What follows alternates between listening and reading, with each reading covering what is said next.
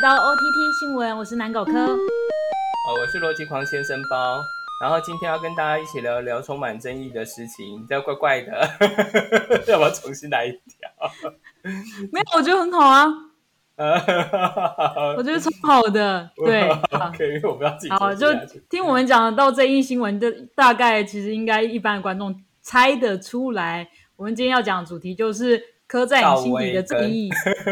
赵薇跟赵薇跟阿里巴巴吗？跟蚂蚁集团。我要讲，我今天要聊到塔利班，塔利班政治。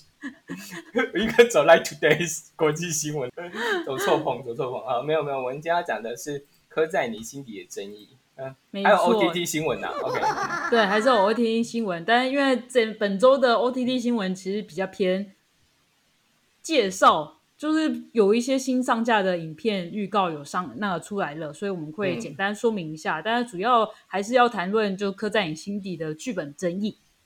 嗯，好吧。对，好，那我们就直接先进入产业新闻好了。好，我们最后再讲那个，因为争议必须要聊比较久，所以就是大家今天的今天的那个 OTT 比较变插花，对吧？咱们因为比较少啊。啊，那我们就速战速决来吧，开始。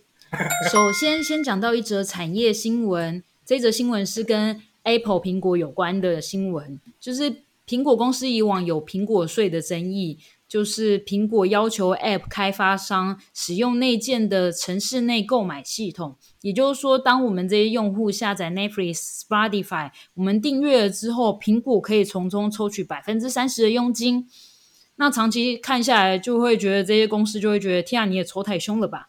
然后，而且也会有垄断的问题。毕竟苹果是一个封闭的城市。那现在苹果允许，二零二二年开始，媒体类或是我们所谓的阅读器软体，像是报章、杂志、音乐、串流影音平台等等的 App，可以提供用户连接到外部的网站进行支付。这样子就可以让这些 App 开发商可以免除掉被苹果抽税的可能性。那这次受惠的软体，当然就有像我前面讲的 Netflix、Spotify 等这种大公司，就是因为这项措施的改变，然后上周的股价也应声上涨。就有关注美股的朋友，应该就是蛮清楚的。但是这一次的呃开放的权限只有。仅限于就是我们刚才所说的就是阅读器软体，但是不包括电玩游戏软体。毕竟这一块还是一个很大的市场，苹果是不太可能放掉这么大块的市场，然后让这些市场可以绕过它来赚钱。大概是这样。好，那就来下一则新闻吧。由中央社主导的台湾 Plus 串流平台，它在上周的时候正式上架。所以台湾的斯卡罗等电视剧可以直接在 A P P 上面看到。然后，因为我上周有去稍微下载一下，关心一下台湾 Plus 到底在干嘛，结果发现它就是一个大外宣的媒体平台。然后，但我觉得比较好的是，它就是用全英文的界面去介绍台湾相关的新闻资讯。可是我整体看下来，它的很多的新闻都是在讲台湾好棒棒。啊，就是中政府出出资弄的，必然的。对，然后我就会好奇，真的有外国朋友会想要下载吗？我觉得，如如果他 Google 到的话，maybe 是会想下载啦。如果他看一些东西是不用钱的话啦，嗯，可能我觉得当然当然效果不会太好，但是有人发现的，我觉得可能会 try 一下，就好像你看一下手游的时候，就你你看到某款手游，你肯定会下载看看啊。就你会试试看嘛？如果你 Google 到相关的关键字的话，对。可是我觉得整体来讲，它的界面跟那个包装都让我不觉得它是一个。你这样讲，你这样讲，我会想到公部门美学，有 点对，对我就是要讲公部美光部门美学的问题，是我觉得看起来还是很生硬。就是我到底要把它当成一个娱乐平台，还是当成一个？就是我没有看到界面的，我觉得我去看一下界面之后，再再再多讲一下这件事情好了。重点是因为我没有看到界面，嗯，因为我就会想到就是一些某某些县市的公部门美学其实蛮可怕的。我觉得不会做太差，但是就是你会想，你会想不到说我要在上面看电视剧这件事情。就是它跟它跟流行还是有一段距离啊。我来 Google 一下。A few moments later，它好像有点像，它好像有点像新闻平台哦，因为我现在看到的是偏新闻的平台啊。我觉得它有点像那个 BBC，我觉得它比较符合国外啦。我看它现在，因为我现在是在一个 Google 的页面上，我相信是一样的东西。呃，我觉得它整个页面非常非常像 BBC，嗯，所以我觉得还 OK 啊，我觉得还 OK，只是说，只是说可能。看起来蛮生硬的啦，对，就像你讲的，看起来因为里面的影片有点不太符合现代的大家习惯的那种 YouTube 影片，比较有综艺感这个样子。它的看起来就是一些就官方做的，呃，看起来很硬也没有错。OK，就好像就是公公研院报告这样子，很 很像新闻啊，很像新闻，非常像新闻。OK，非常非常像新闻。好啦，没有不好。如果你今天觉得他是我在我是来看新闻的话，就看得下去。对，但我相信第一波下载的人可能是在海外的台湾人呐，应该是以海外的台湾人为主。嗯，应该是，应该是。嗯，来来就就来继续说。嗯，好，好，接下来我要讲那个 Netflix 新上架的新影片预告，就是最近有一部新影片叫做《红色通缉令》，它是目前 Netflix 预算最高的一部片子。斥资了两亿美金来制作，然后这部片子因为卡斯太强大了，所以就是以至于卡斯的费用就几乎花掉一亿美金。然后我讲讲这这部片子有谁，你就知道为什么会它会这么贵。首先，它有巨石强森，嗯，然后莱恩雷诺斯，还有盖尔朵加朵这三位巨星所拍摄的动作片。Netflix 自己会想看自己原创的吗？是 Netflix 自己原创的哦，但是它背后的制作方是那个巨石强森的公司，就是是他们公司主导。那我觉得还是有机会是烂片。我呢？但我讲一下这部片子的导演，应该说雷恩·南诺斯也是常常演烂片，好吗？绿光战警，他自己黑历史超多的，好不好？我只能说，人长得帅可能就是有对 Netflix 还有另外一部也是雷片，是他演的。哦，好的，我大概知道你在讲哪一部，应该就是他上一部花，就 Netflix 也是花掉很高片酬的一部片。对，嗯，好啦好啦，我觉得到头来再一起下地狱就好了，来，然后也预定要下地狱第二次。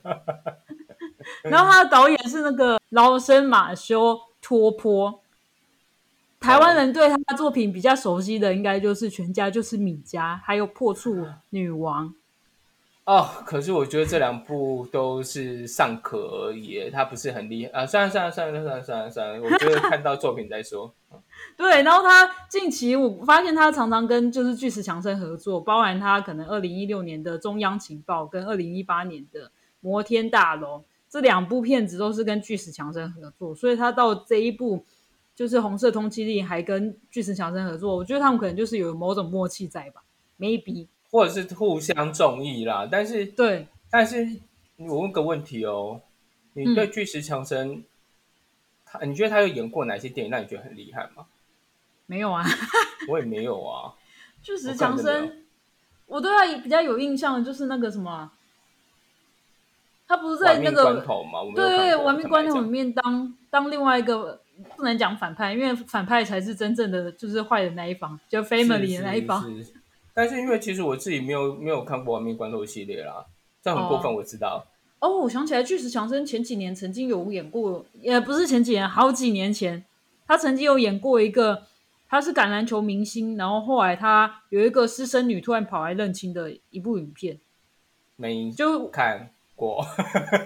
OK，That's OK。OK，OK，算了算了，我们不要聊他。OK，算了，我只是忽然想到这件事情而已，所以我就觉得说这部这部片子有几率。他上的时候，我一定要第一时间看，然后一起把眼睛弄瞎，瞎眼。我只能说，他现在预告剪的很好看呐，但是实际上的成品到底到底会长怎样，我就不知道。对，是是是，对。好，把它跳回来，跳回来，卖卖公斤啊！第二，对，第二件事情则是，呃，安宁安眠书房的第三季预告也在近期上架了。虽然它整个预告片看只有那个制作蛋糕的过程。然后是由女男主角的独白来讲说他对于他跟他妻子的新生儿即将诞生这件事情来讲，然后他中间有一些心理也复杂的过程，就是他不知道未来他是不是可以当一个好爸爸，还是什么之类的。对你自己有看《安眠书房》吗？呃，也还没看，也还没看，对不起。嗯，第一季比较好看。我看我看第二季的时候，我真的觉得 What the fuck！他可能你知道，就有可能他当初没有要用第二季，有可能，因为你知道，像那个汉娜的遗言呢，他也是莫名其妙演下去了。嗯，他他到第三季根本就跟汉娜没有关系了，不是吗？我觉得《安眠书房》也有这个问题，因为他到第二季的时候，他真的是让我觉得，我真的有一点撑不下去。虽然很那个，我看脸书的 Netflix 社团就是私人社团，嗯，大家对于他的评价就是蛮两极的，好看的人说好看，然后不好看的人说不好看，然后我真的是硬撑着看下去，然后最后的反派居然是他。在第二季里面，哎哎哎哎，你不要不要不雷就对，反正就是一个两个心理变态的故事。对对，我我担心有人要看，你就你就这样讲出来，这样不太好。好好，反正那我就点到为止，就是第二季就是在讲一山还有一山高的故事。好，就这样，就这样，就这样。但是 看看到最后，就会觉得我我自己我个人会觉得我的。好，对对，就这样。我觉得，我觉得就是我的，嗯，这样就好了。对对，就是大家可以自己去看看。然后他现在第三季即将上架了，就拭目以待。对，我觉得就是说，如果你本来有追或者是想追的人，可以试试看呐。因为呃，我觉得评价两集代表说还是有一方是觉得它是好的，可能有有第一季滤镜在啦。哦，嗯，要要补充两则好消息。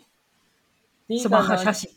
孩之宝金刚战士官方 YouTube 频道有上传了第一代金刚战士的影集第一季完整的，但是英文发音，它是英文版的哦，然后没有字幕。然后想要回味的朋友可以上有一个粉丝专业叫做大野狼叉呃叉，他就打嗯我不知道怎么念，然后大野狼叉金刚战士怪怪的，大野狼叉金刚，等下你是说他上传到 YouTube 上面哦？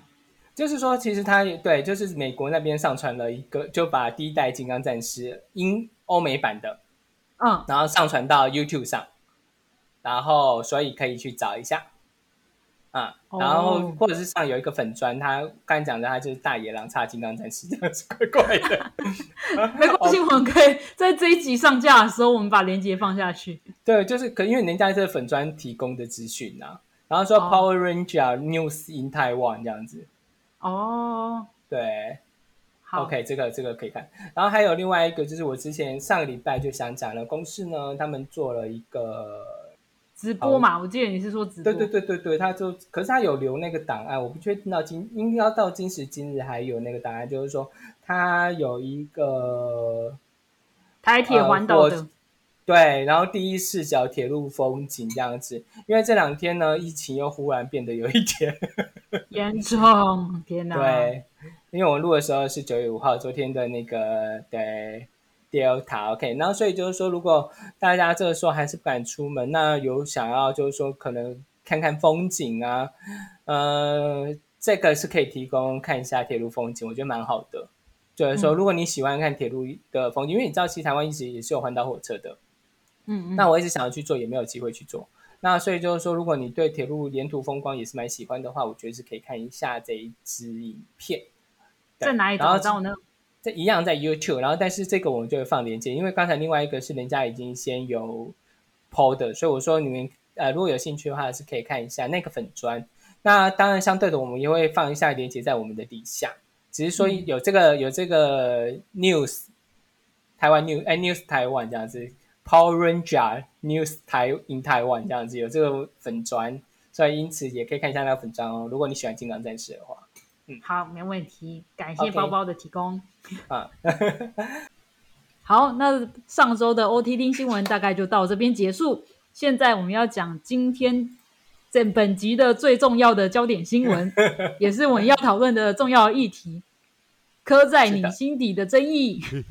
是的，我们先来懒人包一下整件事情。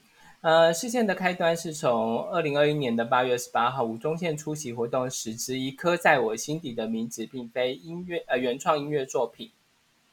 而在音乐事件延上呃音乐争议延上时，八月九号 PPT 出现一篇刻在不止抄歌，曲友宁是抄袭惯犯的文章，里面只是说刻在你心底的名字是抄袭收割的剧本。PPT 文章上说明柯在原案是。在天堂路上，呃，这个剧本有获得一零五年第二梯次的长片辅导金，而过案后郑欣妹被换掉，曲友宁也变成编剧。这篇文就不提音乐争议的部分，那我们接下来说的都是剧本。八月三十号，曲友宁导演发表声明说，明自己没有抄袭，没有任使用剧本上任何一个字，也公布当时的合约，表示当初与原编剧郑欣妹谈妥，郑欣妹也改挂顾问，双方并无争议，也没有法律上的问题。同日，记者访问到郑欣妹，郑欣妹说明确实和当初爆料，呃，当时的爆料差不多。但郑欣妹告知记者，邱领导也没有抄袭，强调没有输出法律，他也不是爆料者，因为当初有向朋友抱怨，然后流传出去才有今天的事情。然后这时候有些后续，如柯在原剧本的曝光，然后呃部分曝光，然后刘广辉导演还有吴若英编剧本人有出出来说一些声明或者是。说明，但懒人包部分我们就到这地方。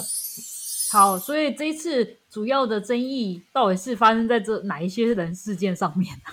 就是有四个，主主要是在两个人身上呢。但是整体事件目前有四个人，也就是我们在第一幕的时候要提出有四个人，对不对？究竟是谁呢？这些人在就是业界到底算什么样的辈分？呃，这些人其实都是业界非常。前辈非常知名的前辈，然后也都是大老师，然后只是说，呃，郑欣妹编剧算是里面的晚辈。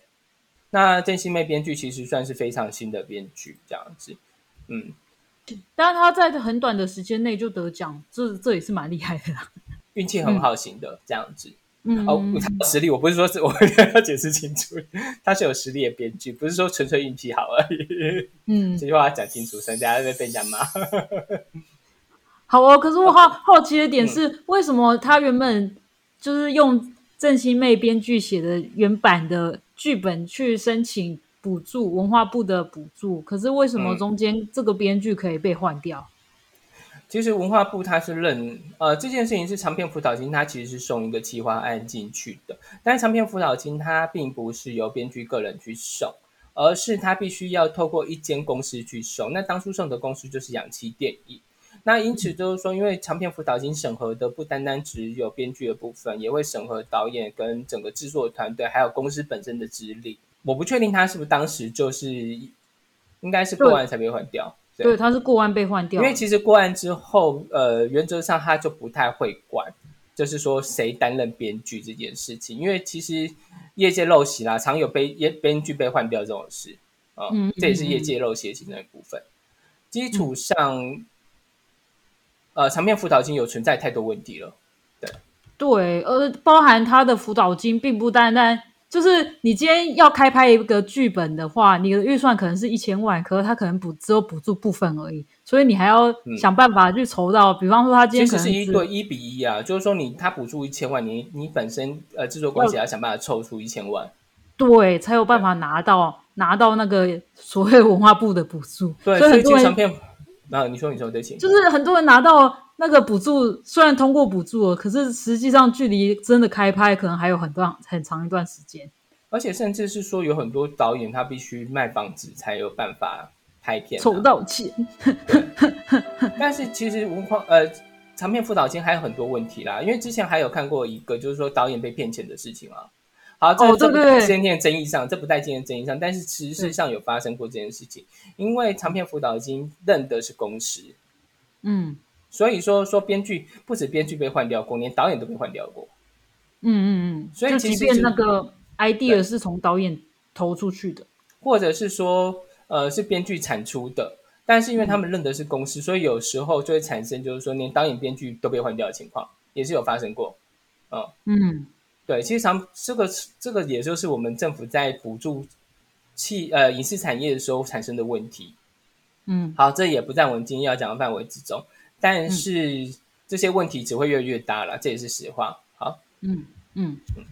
可是我想好奇的是，为什么那个 PTT 的网友为什么会提出说他是抄袭这么这么的字眼？他跟原版的剧本是不是跟后来刻在你心底的名字有一点雷同的地方？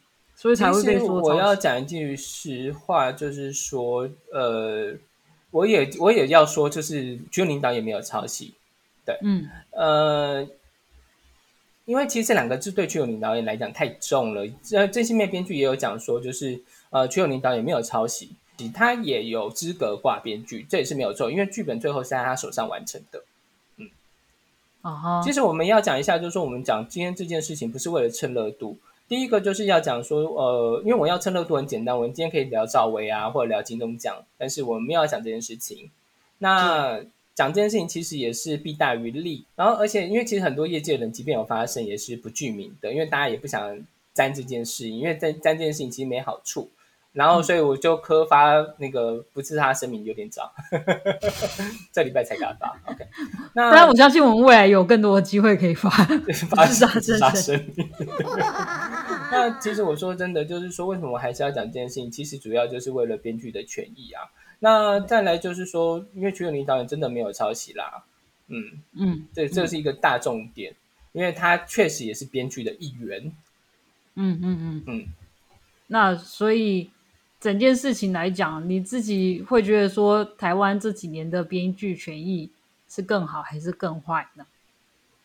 其实实际上是越来越呃，一路走过来都很糟糕，而且没有没有没有更好，也没有更坏，是一路走过来都很糟糕。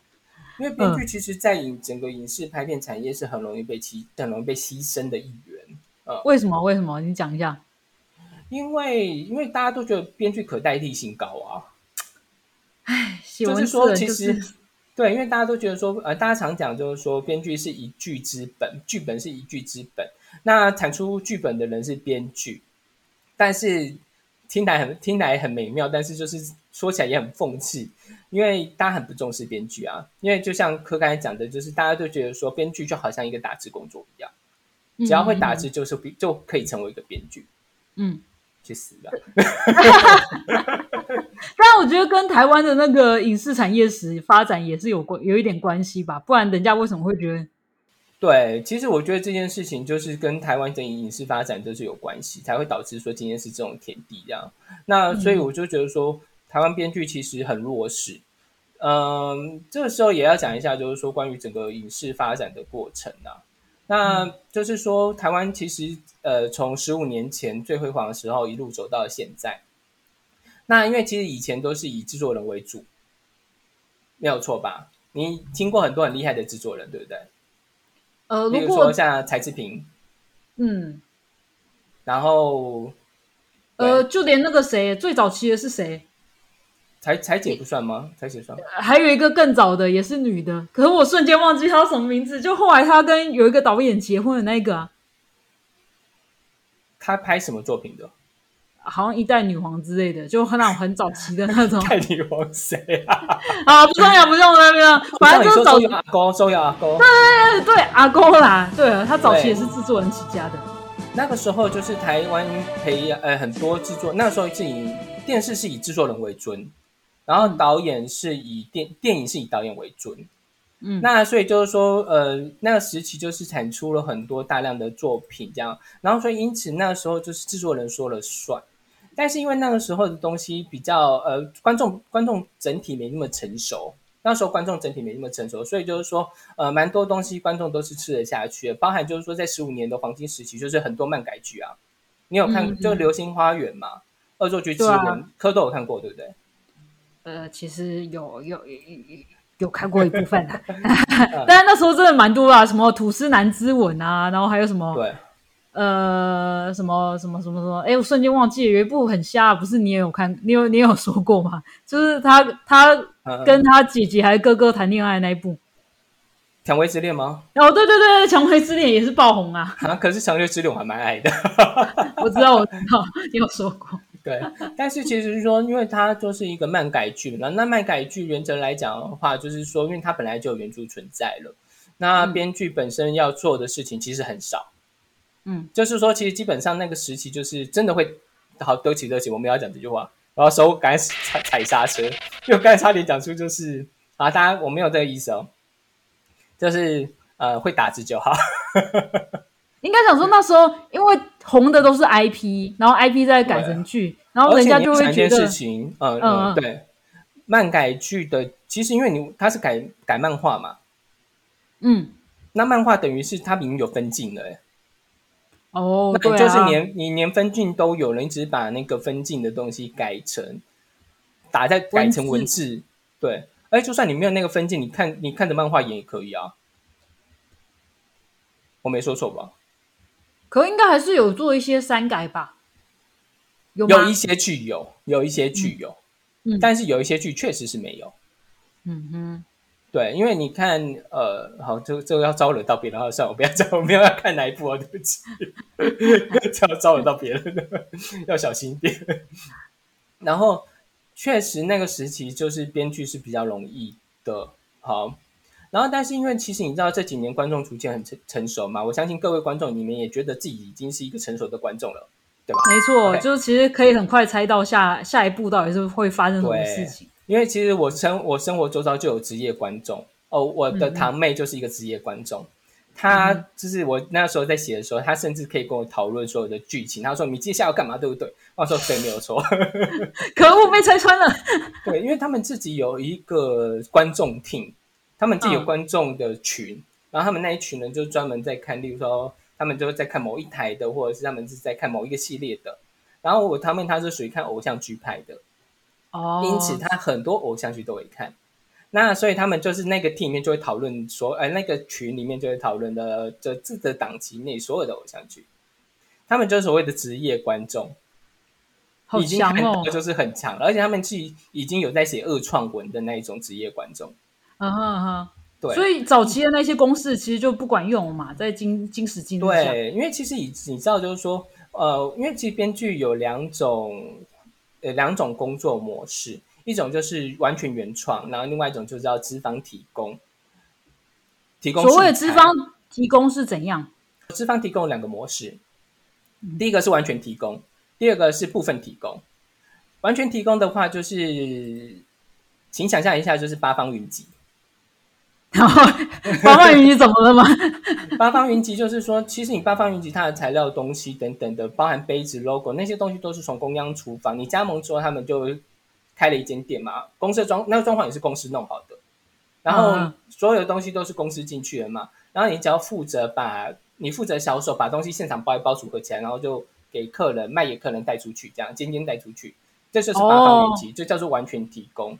对，所以如果这个时候完全提供，编剧可以拿到大概的基本大纲了吗？还是说有什么样的素材？呃，其实因为其实有一些东西，就像它是有公式化的，在十五年前的剧本是有公式化的。呃，这边讲一个，就十五年前的公式化，包含其实到今时今日有一些陆剧，台台剧已经不行了哦，因为陆剧他们可能还是会 try 这样子，然后因此还是有走在这个模式上，但台剧已经没有了。那就是十五六，我们以十五集的偶像剧为例，第一集就男女主角相遇并产生误会，然后第三集就要跌倒接吻，而且注意是要跌倒接吻的，还不能是真的出真心诚意的亲上去哦。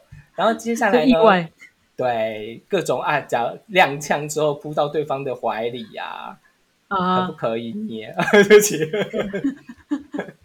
然后第五集要真的接吻。然后第七集的时候，要坏心女二争影响男女主角，然后导致争吵。然后接下来九集分手，然后十一集男二跟女一表白，然后十二集复合，十三集上床，然后十四集再分开，十五集大团圆结束。哦，所以等于是说，编剧在加盟阶段，如果我们就讲八方云集阶段，好了，对对对，八方云，他可他可以知道说男女主角大概要是谁，然后。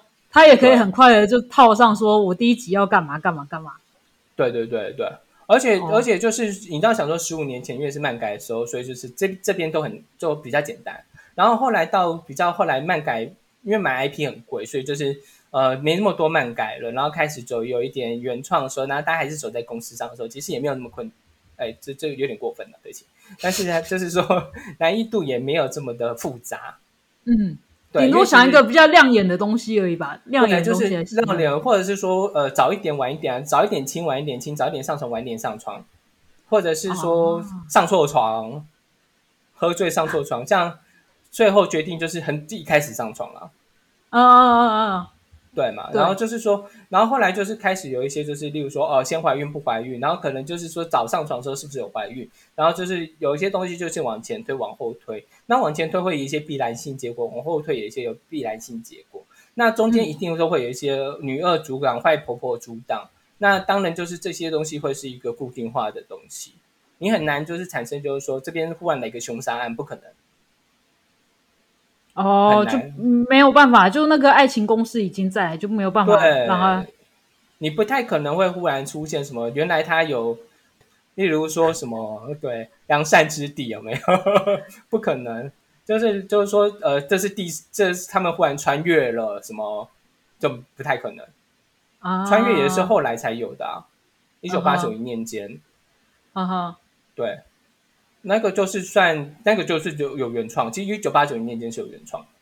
嗯嗯嗯嗯嗯对，那所以就是说，在那个时期都是有一个公式存在，因此就是说那，那个时期比较偏向都是完全提供的。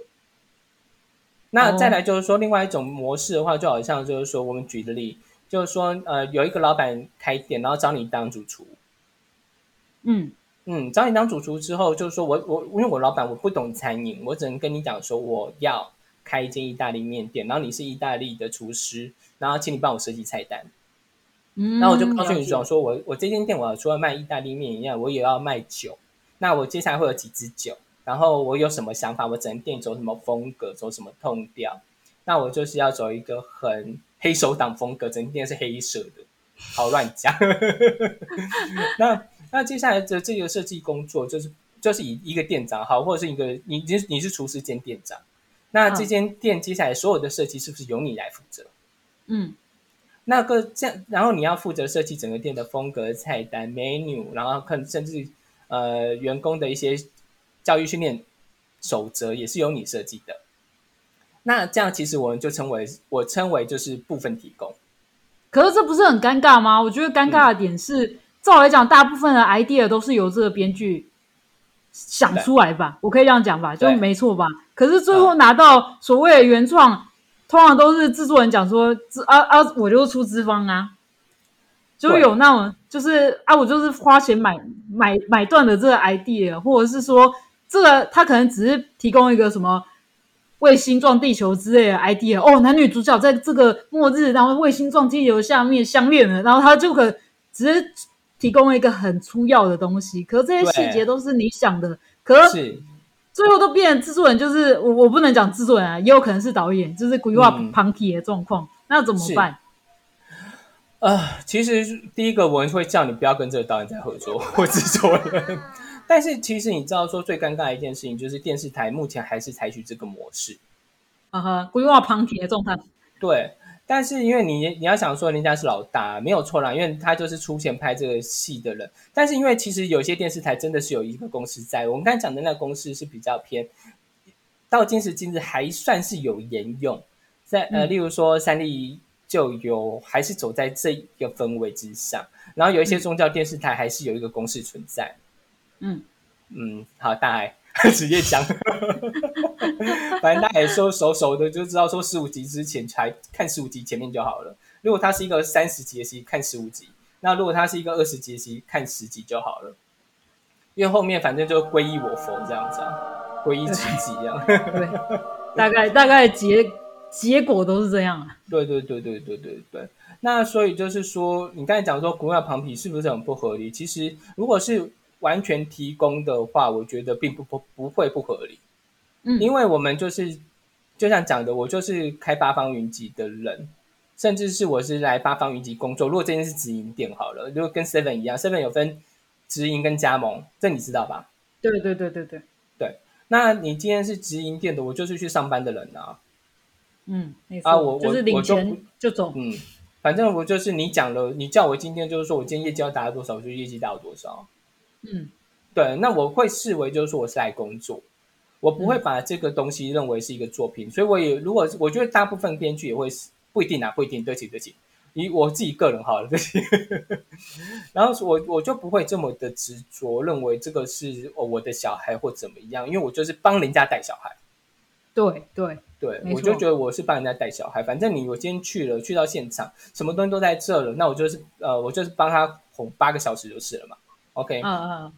对。但是因为像刚刚讲的，我们讲的知其二，就是说，呃，老板出了钱，然后告诉你我要干嘛之后，然后他不把所有东西就交全权交给你了，那嗯。我当然会觉得说，呃，这间店就是我的小孩，其实就代理孕母啊，跟简单来讲就是这样，就是你从肚子里面生出来了，然后这个小孩你对他有感情的、啊，对对，哎，你想好这样也可以，没有错。那所以就是说，嗯，但是我觉得其实在这整件事情里面，多少有一些不甘心，我觉得是必然有，因为你要想说，第一件他的那个剧本是在第二阶段是有真心没完成，然后他送案的。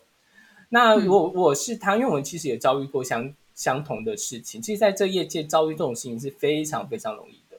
那你多少会有一些心有不甘的部分，这是必然的。对，而且你今天又是一个新人，我其实能想象他的心境啊，就觉得哇，好不容易我写的剧本要被拍出来了，对结果后来就是真的像他讲的，有一点失落感的是，他最后只有挂顾问，而不是挂可能原创编剧之类的。是因为其实呃，原创编剧这件事情，嗯、什么样的人可以被挂于原创编剧？其实啊，每个每个编剧、每个统筹在这件事情的想法不一，但是其实我要靠一个前辈的呃一句话，就是说，只要你有写，你都能挂编剧，都应该挂编剧。哦，所以嗯即便原后来跟就是你原版写的不太一样，对，但是你其实还是有权利是挂挂编剧的。那所以说，其实我就把它移到顾问这件事情，我会觉得，因为其实有动手，我个人就觉得他不算是顾问。顾问在我心中了，这是我的定义。OK，顾问基本上是出张嘴而已，不然怎么叫顾问呢？对啊，没，错，问不是有个有个口，对啊。那把它挂为顾问，我觉得是我自己会觉得有一点不太 OK，这是我个人想法啦。嗯，那因为其实我自己，如果我今天我是郑欣妹被挂顾问，我也一定心中很不舒服，因为就嗯就刚刚讲的，就是说我也怀了他一阵子啊，对，怀了他一阵子，乖乖的。好，但是确实是说我也怀了他一阵子嘛。对，嗯，那那你就说哦，他他，而且重点是，我觉得这里这里面还有一个重点是说，因为过案了，对，就是因为这样子，我他可能觉得可能几率又更大了。对，其实因为过案之后是等于是说政府决定会补助会拍摄，那当然是说他们会提一些修正意见，但是基础上那个修正意见应该是说在那个当下就已经修完了。呃，嗯我们其实有送我我不是有曾经提过，我也有送过补助，然后遇到的评审是易志言老师，嗯，我有曾经讲过这件事情吧，在有蓝色有有大门里面有说到。那其实说真的，就是那时候易志言老师有提一些意见，我也我也讲啦，就那时候当时我没有完全鸟他，然后所以对对不起，我一 很直接，很好。对啊，那但是因为我们觉得说我们改了之后，整个剧本就跑掉了嘛，那当然就是不改了这样。那可是我们还是过案之后，那那就是过案之后机表是可以拍摄了。那嗯我觉得郑欣妹郑编呃郑老师，好像用郑老师称呼他好了。嗯，那郑老师一定都会觉得是说已经过案了耶，那就机表是可以拍摄了，那应该要修改的也是小幅度修正就好了吧？嗯但是没有，一年就这样不见了。嗯对，因为其实他在他的专访里面有讲说，这个案子从过案开始拖了一年的，就修改一直是延档的，而一直是是被拖着的。那当然中间有一些工作，我相信他们还是有碰面工作会议什么之类的，一定有。那但是其实状况一定很不顺利，那不然怎么可能会拖一年还没有还没有就是修完？嗯一定很不顺利嘛。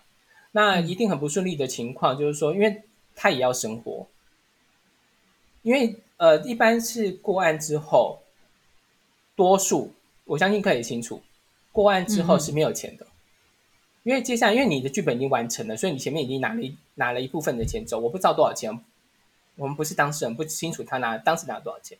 嗯但是接下来等于这段修改期间，这一年之中，郑新妹应该是呃郑老师应该是没有拿到钱的。嗯，因为我自己的经验就是这样子，我们这段时间叫做修改期，对原则上是没有钱的。因为通常之后签，就比方说我一个原始的剧本在一起的时候，我就分一期、二期、三期，就是对，可能第一期是大纲跟加人物小传，就是算有点定金味道这样子。对对对对对，然后第二期我可能需要缴交分场，分场要过过我之后，我们才可以。长篇辅导的金是要交全本，他必须是完成剧本。嗯，前情提要是这样子，所以他等于是说前面花了很长一段时间把一个小孩完整的生出来了。嗯，然后后面要修改还是什么之类，这中间又拖太长。为什么他后来选择认赔出场？我可以提，我可以解释，我可以明白，因为真的搞太久了。而且为什么说反正有拿到钱就好？我觉得我是我是他也是这个立场，我自己的经验。后面的修改这段时间没有钱，然后这件事情又是一个未完待续的工作。如果你今天只靠这个案子，然后你这一整年都没有收入，怎么过下去？嗯嗯嗯。嗯，对，因为其实我们今天要讲的说这部分也是包含到我们的经验呐，就是说，呃，因为我跟柯认识就是一个鬼故事这样子，也是导致我们为什么会今天就是变成一个好朋友的原因，就是因为我们曾经共患难过。对，这是一个鬼故事，因为那个制作人也差不多是同样情况，就是说他算是呃部分提供。idea 其实比较偏第二啊，比较偏，就是他提供一个很天马行空的东西，然后希望我们再把它的天马行空发展成一个完整的剧本。是的，是的，嗯，那就是部分提供的状态。然后，但是呢，其实部分提供的状态呢，就会产生一个很尴尬的情况。而因为我刚才有讲到，呃，台剧黄金十五年嘛，然后那个十五年之中，就产生了就是很多制以制作人为尊的情况。但是因为大家都觉得自己都能写剧本，没错。然后，所以就觉得说我部分提供了，我就已经告诉你，我这个剧是应该要怎么写了。这样，有的人就会讲说，随便乱讲一个，就是一对男女啊，然后他们今天被外星人绑架走了，然后结果后来回来之后啊，那个男生有呃有超能力啊，女生也有超能力，然后两个人就忽然侦破了一个呃大案。对，对，哦，然后这样，然后他们两个就谈恋爱啊，然后又。呃，然后两个人后来超能力爆炸，然后男的就女的就要去救男的啊，这样。嗯嗯嗯，可能我因为不是当时那个啊，我只是乱讲而已。那可能他当时就提供这个东西给我们，那你你要生出一个十集的剧本。对，而且当时我们其实都觉得好像对方是一个有诚意合作的状态，因为我们毕竟签了约，拿了定金。对。可是，在剧本继续走下去的时候，就遇到问题了。因为他后来叫我们不断的赶剧本，可是却没有按照我们工作内容，然后下去也没有对，也没有提按照提成在工作。其实，呃，编剧的合约虽然都会有定一些提成啊、工作目标、内容等等，但是基本上都很少照着约定来，因为中间变数很多啦。有时候资方会告诉你说他筹不到钱啊。嗯嗯嗯。对，或者是他是没申请到补助啊，没买到 IP 啊，这些我都碰过，这些我都碰过。辛苦你了，我真的觉得编剧真的不是人当的。对啊，然后，然后在这种情况，嗯，你说说，好，你继续讲，继续讲。哦，我忘掉我要讲什么，你说。好 好，当然我们那时候遇到的更过分的事情是，对方跟我们讲说，因为他的公司还在申请中，所以他用了他的工作室。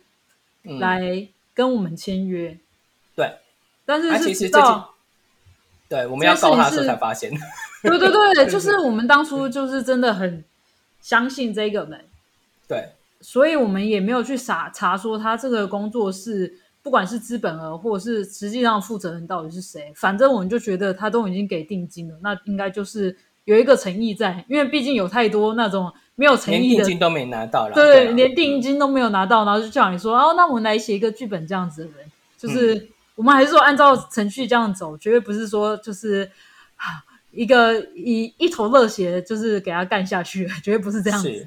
对，可是我们后来在发现问题的时候，我们才发现，哦，原来他找的那一间工作室的负责人并不是他。这边如果我们要要针对合约上去。告他的话，我们是站不住脚的。但是实际上，你知道也是两面的嘛？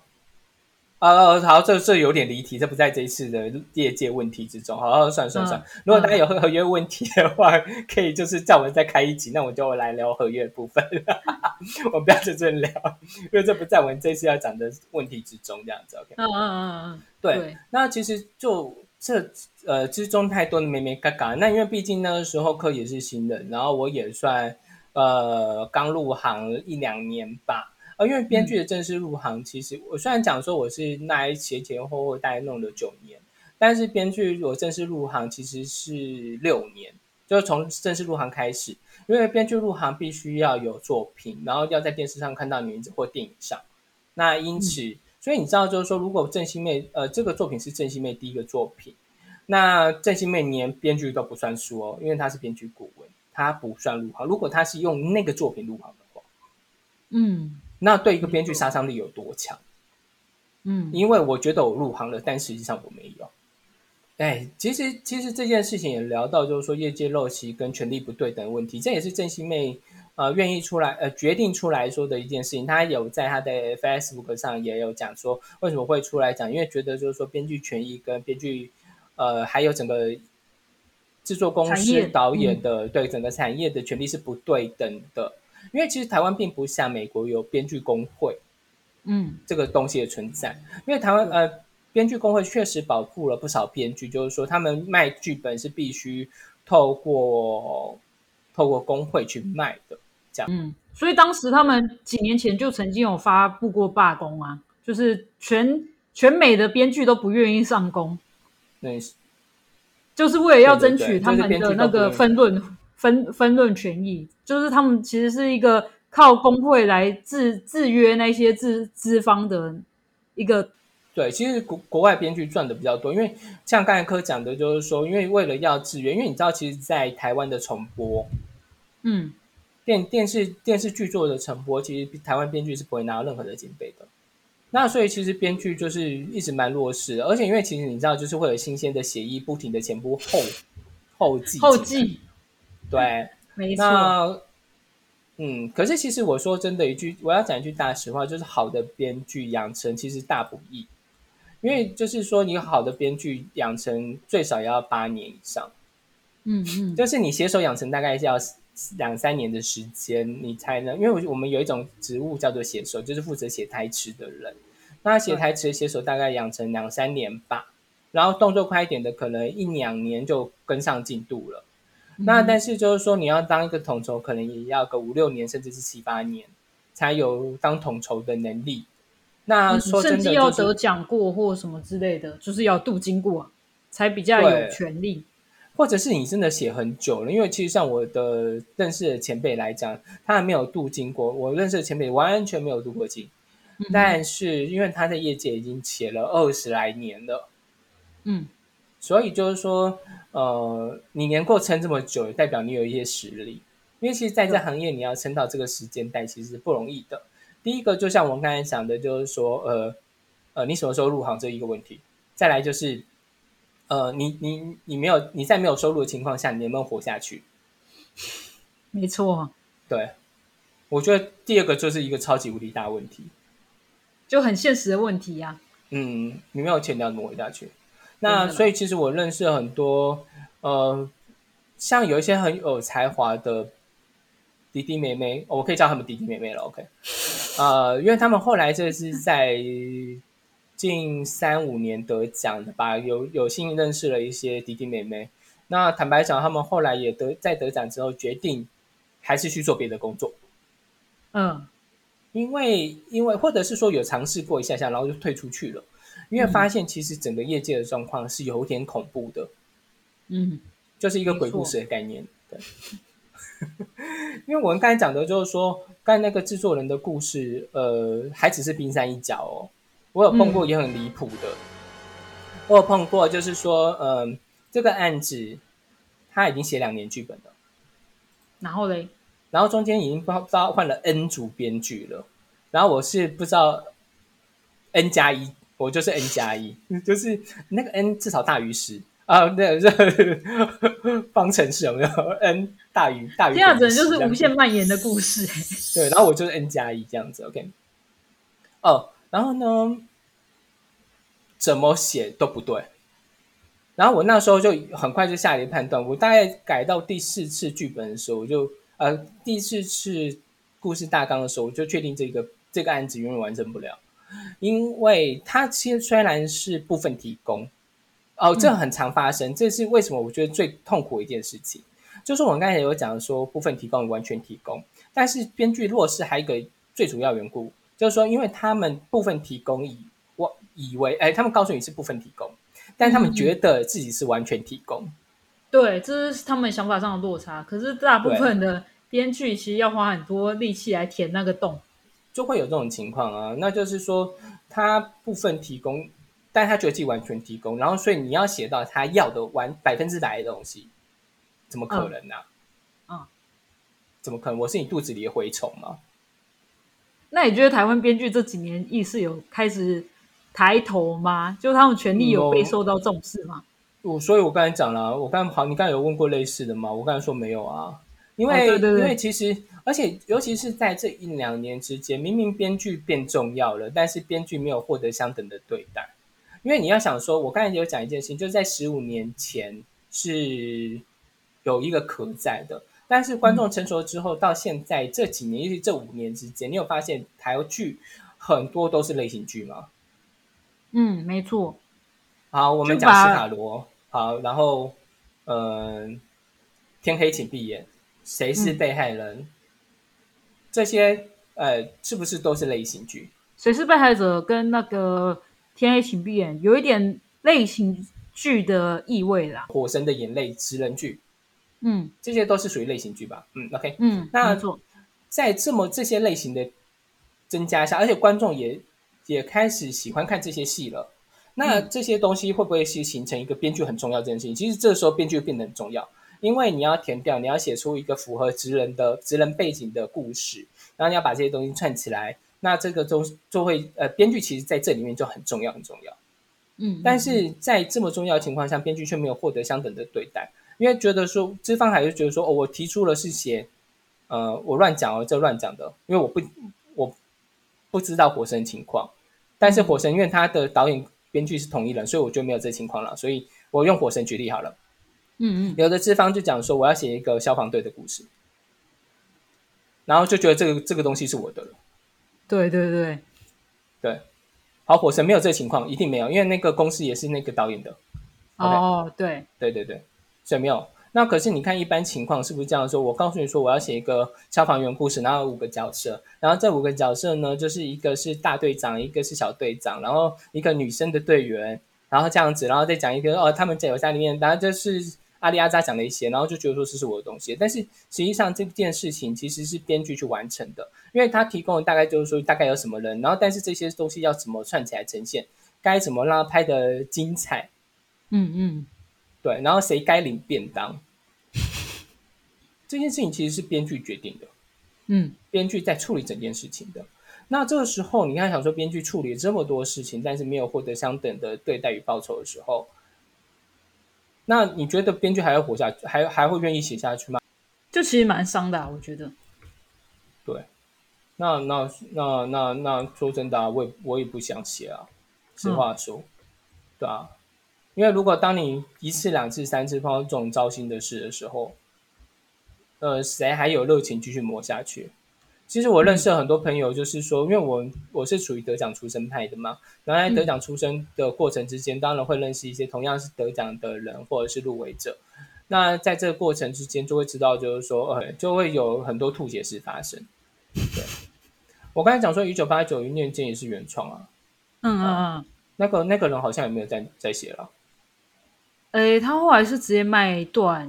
我说一九八九那个案案子啊，对，所以其实，在这种情况下，就是说，编剧权益没有被维护的时候，其实只会让更多的编剧人才流失。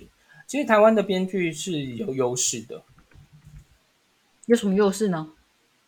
呃，第一个就是说，呃，这个是跟中国的编剧相比，第一个是我们是活在一个比较自由开放，哎，我们是活在一个自由开放的社会。那所以我们看见看的东西也多，然后体会的人间情感也比较多，然后因此就是说写一些呃情感面的东西都还蛮强的。那职人的部分的话，我觉得要看每个编剧自己的强项啦，所以我不便多评论。但是，但是我觉得说台湾编剧有自己的优势与特色。你看，像有一些感人的戏，这几年是拍的都很好啊，然后写的也是大家都很喜欢呢，像《熟女养成记》啊，然后《十六个夏天》、《出境事务所》，这时候就可以讲出境了，可能。那那就是说，呃，我觉得。就是说，台湾编剧有自己有有自己很强的部分，尤其在这几年，我觉得观众逐渐呃已经开始认识编剧了。因此，我觉得说今天编剧的权利应该再往上一层，而不是就是就是一个可替代的角色。所以，我觉得这件事情其实可以透过观众去去强化了。我觉得有逐逐年在进步了。缘故是因为第一个，你看卖的房间卖的编剧书变多了。嗯嗯嗯，就是说剧本剧本变多了，对，嗯，然后再来就是说大家也注意，就是说今天是谁写这个戏，然后谁写这个戏有带动一些点击率或者是收视率，那我觉得这就是一个正向的效应。所以其实为什么我我一直在讲说那个什么我没有谈的那一场，我还是觉得大家可以看一下的缘故在这。没错。因为什么？其实你知道，我当初没有来打人生观影指南这个东西，然后但是我觉得说他其实还是可以试着看下去。缘故就是因为，呃，就是徐玉婷徐前辈这样子会决定要转，嗯，导演，因为真的是受不了了，嗯，没错。然后还有就是杜正哲编剧也是受不了了，嗯，对。其实吴若英老师也是受不了了。对，其实你知道看到他们就开始转。转导演的人都是受不了了，嗯，或转制作人的，对，对，因为因为就是权力真的太低了。其实徐玉婷，哦，我听过，呃，徐前辈他在一些演讲上有讲过一件事情，我可能不会爱你的时候，在拍的时候，他就看到其中一幕，就是好像是林依晨，呃，林依晨他家吧，有一个景，那景片一直在晃，因为是大景。然后他就觉得说那画面真的不好看，然后他就有跟导演就打量对有打量跟剧组讲说，就讲说那个墙麻烦就是真的定好来，我可以不要一集剧本费，嗯，就把那个墙搞定这样子。然后结果呢，一集剧本费没了，但墙还是在晃啊，唉，连一面墙都搞不定啊，真糟糕啊！所以就是说，呃。好啦，所以我是说，第一个就是，呃，我们今天为什么要讲，就是说，主要是要聊这个业界的情况，然后还有一些陋习这样子。那你说，呃，那整体事件其实已经落幕了，结束了，因为其实本人不追究，然后对，呃，也没有追不追究了，因为就像科一开始有讲的，就是在法律上这件事情其实是无是站不住这样了，对啊，因为他有合约在。就是明明定在先，所以他后后面有再多的委屈，都只是在法律上来讲，会会觉得说他是个人的抒发情绪。对对，嗯嗯。然后，所以其实，在这件事情上，就是郑老师也没有打算多做什么或多说什么。那我觉得最重要的是编剧权益要抬头。那怎么帮助编剧？我觉得就是说，如果今天这些编剧有好作品的时候的话，那我觉得说大家可以更加关注。对。那我觉得只要多一点眼光的关注之后，确实就会有一些正向帮助。那像如果像大家关注这件事情的话，也可以让编剧权益抬头。然后，嗯，我觉得我觉得这这都是有帮助的。然后就是说，如果看到有一些编剧转制作人或导演，他们作品也稍微多看一下这样子。但我觉得更重要的是，就是如果在入行之前，最好还是先了解一下著作权之类的相关法律。其实我觉得，如果你们真的有碰到蛮大的问题的话，呃，好私信我们粉丝团了，好不好？我们能提供一些意见，我们就会提供，好不好？可以，或者是说有一些先例，当然我们我们提供的意见并不完完全全是，是我们只能就是就我们自己遭遇的事情，因为我们毕竟也要告过人，所以所以多少有一些经验呐，对吧？对，没错，就是事实上是这样没有错，嗯，对。对，然后呃，一方面是如果你今天有一个很好的 idea，然后想要提供，就是想要对外找资源，或是想要给别人看的话，最好都是要用邮寄的，就是不是邮寄啊，最好都是用信件方方式的 email 的方式来做寄送。哎，只是说有时候，对，这也是我觉得就是让人很想离开编剧圈的其中一个缘故啊，因为这就是一个很糟心的事啊。哎，那我们做个统筹好总总结，我们虽然这个业绩很痛苦。虽然这个业界业界有太多光怪陆离的事情啊，然后当然大家要懂得保护自己。那如果我觉得如果今天有一些争议，当然不是说瞎听，而是说可以去了解一下前辈他们到底遇到了什么样的状况。那你要如何自保，是接下来你需要去面对的问题。当然，我觉得多读一点法律相关的书籍，觉得是好事，或者是直接去念法律。改走法律这条路，不要走也不是啊，就就签约之前最好还是要找个找个那个律师先看过合约啊，因为很多制作公司都会框你说没有，这合约就是既定的。没有没有没有，所有合约都不是既定的。对，但是但是你要跟大大电视台含扣是不可能的，要先告诉你们，因为大电视台它就是这样，你要么就签，要么就不要签，没得选。对，就是。嗯，今天到这边，我是高金华先生包。对，我是南高小杰哥。呃，好，那今天到这哦，好，大家嗯，加油，加油，加油，好玩，不玩，拜拜。